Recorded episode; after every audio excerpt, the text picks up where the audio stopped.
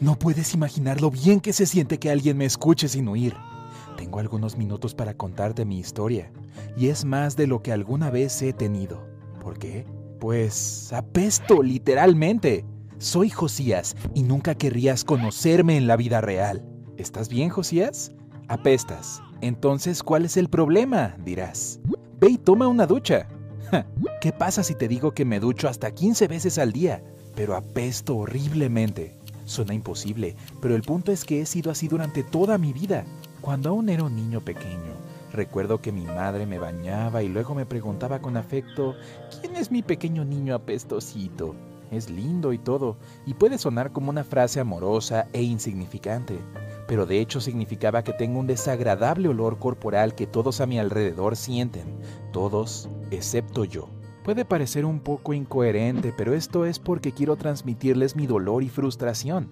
Antes de ir a la escuela, mi mamá me mantenía en casa, Así que yo no necesitaba socializar mucho, ni siquiera me molestaba cuando intentaba jugar con otros niños y ellos huían de mí con cara de disgusto. Nunca pensé que la razón fuera yo. Mi mamá fue muy buena disimulando todas esas situaciones, distrayéndome o haciendo comentarios alegres. Al mismo tiempo me llevaba a citas médicas constantemente y nunca me pregunté por qué. Yo me sentía bien, así que pensé que eran chequeos regulares. Mi punto es, nunca recibí un diagnóstico. Mi pobre mamá me ha estado oliendo durante años. Y todo lo que pudieron decirle fue, debe ser una peculiaridad individual. Solo báñalo con regularidad y pasará. Pensaron que tal vez eran las hormonas o quizás hongos o bacterias, pero nada, absolutamente nada. Estoy completamente sano, con la excepción de que huelo a pescado muerto. Bueno, estas cosas pasan, ¿verdad? pero se volvió insoportable cuando comencé la escuela. Mi mamá me enseñó a lavarme bien y aplicarme desodorante cada vez que tenía un minuto libre, y eso hice, pero lamentablemente no fue suficiente. Llegué a la escuela muy sonriente y amigable, pensando que de inmediato haría amigos. No entendí la reacción de los otros niños. Parecía tener una zona de exclusión a mi alrededor donde nadie ponía un pie. Y cuando trataba de acercarme a la gente, todo lo que decían era, ¡qué asco! Hacían cara de disgusto y huían. No puedo explicarte lo frustrante que puede ser esto. Imagínate a ti mismo en tal situación. ¿No sería doloroso? Imagina que no entiendes la razón del comportamiento de los demás. Yo no puedo sentir ese olor. Ni siquiera entiendo lo horrible que es. Para que lo entiendas, es mi sudor lo que apesta y también mi aliento. Apesta a varias cosas desagradables, principalmente pescado podrido, pero varía. Mientras esté quieto, parece no ser tan horrible. Pero imagíname después de la clase de educación física en el vestidor común quitándome los zapatos. Después de que un chico vomitó cuando sintió mi olor, me sentí tan avergonzado que cuando volví a casa ya no quería ir a la escuela. Mamá me entendió, pero no podíamos costear clases en casa. Entré en una profunda depresión. ¿Sabes? Cuando llegaba a la escuela mis compañeros hacían caras de asco lo que me ponía más nervioso y hacía que oliera aún peor. Era excluido por completo de cualquier vida social y no tenía ninguna esperanza de salir de ese círculo vicioso. Algunos profesores trataron de hablar conmigo sobre higiene personal. Les juré que me estaba lavando 100 veces al día, pero sin éxito. Les dije que era una condición médica, pero ¿quién me creería? Me preguntaron, ¿y cómo se llama la enfermedad? ¿Qué podía responder? Nunca me diagnosticaron y todo lo que sentía todo el día era vergüenza y pena por las demás personas que tenían que tolerar ese horrible olor. Y las entendía.